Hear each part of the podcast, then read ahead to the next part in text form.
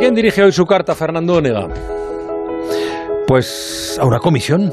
A la comisión de seguimiento del pacto de coalición. Fernando, buenas noches. Muy buenas noches, Juan Ramón, y buenas noches a una extraña destinataria. La Comisión de Seguimiento del Acuerdo de Gobierno Progresista de Coalición PSOE y Unidas Podemos. Pido disculpas por lo largo del nombre, pero es que así se llama. ¿Qué le vamos a hacer? No lo volveré a repetir. Te escribo, Comisión, porque Yolanda Díaz te llevó hoy a todos los titulares.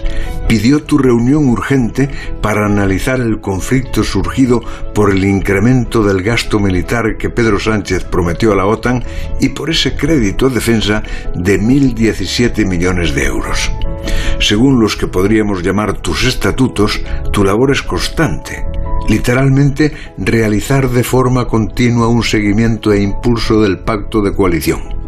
No recuerdo que una de las partes solicitara tu reunión como ahora, y menos con carácter urgente, y mira que hubo conflictos. Es más, exagero un poquito, pero no mucho, si digo que no hubo iniciativa de carácter social que no enfrentara a ministros socialistas y de Unidas Podemos.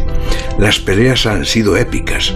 Carmen Calvo contra Irene Montero, Yolanda Díaz versus Nadia Calviño, Margarita Robles contra Yone Belarra, guerra de damas sobre todo, pero siempre se resolvía a nivel interno. El momento más recordado fue aquel del paseo de Yolanda y Pedro por la Moncloa. Y como dos no regañan si uno no quiere, la frase de la paz era somos partidos distintos, pero un solo proyecto progresista. Hasta hoy, comisión. Hoy la señora Díaz te pone a trabajar.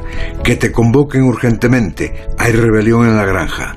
Entiendo que si la vicepresidenta da ese paso, es que no hubo paseo por Moncloa. Entiendo que si lo comunica a la prensa, es que quiere que se sepa.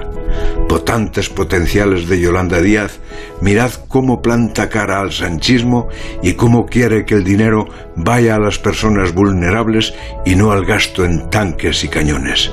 Y ahora que acabo de decir esto, me tienes que permitir, comisión, que caiga en la tentación conspiratoria.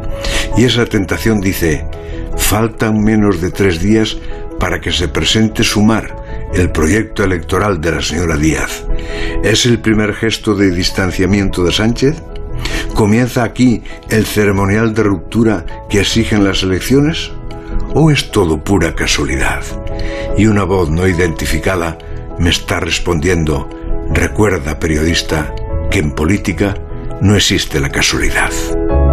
La brújula.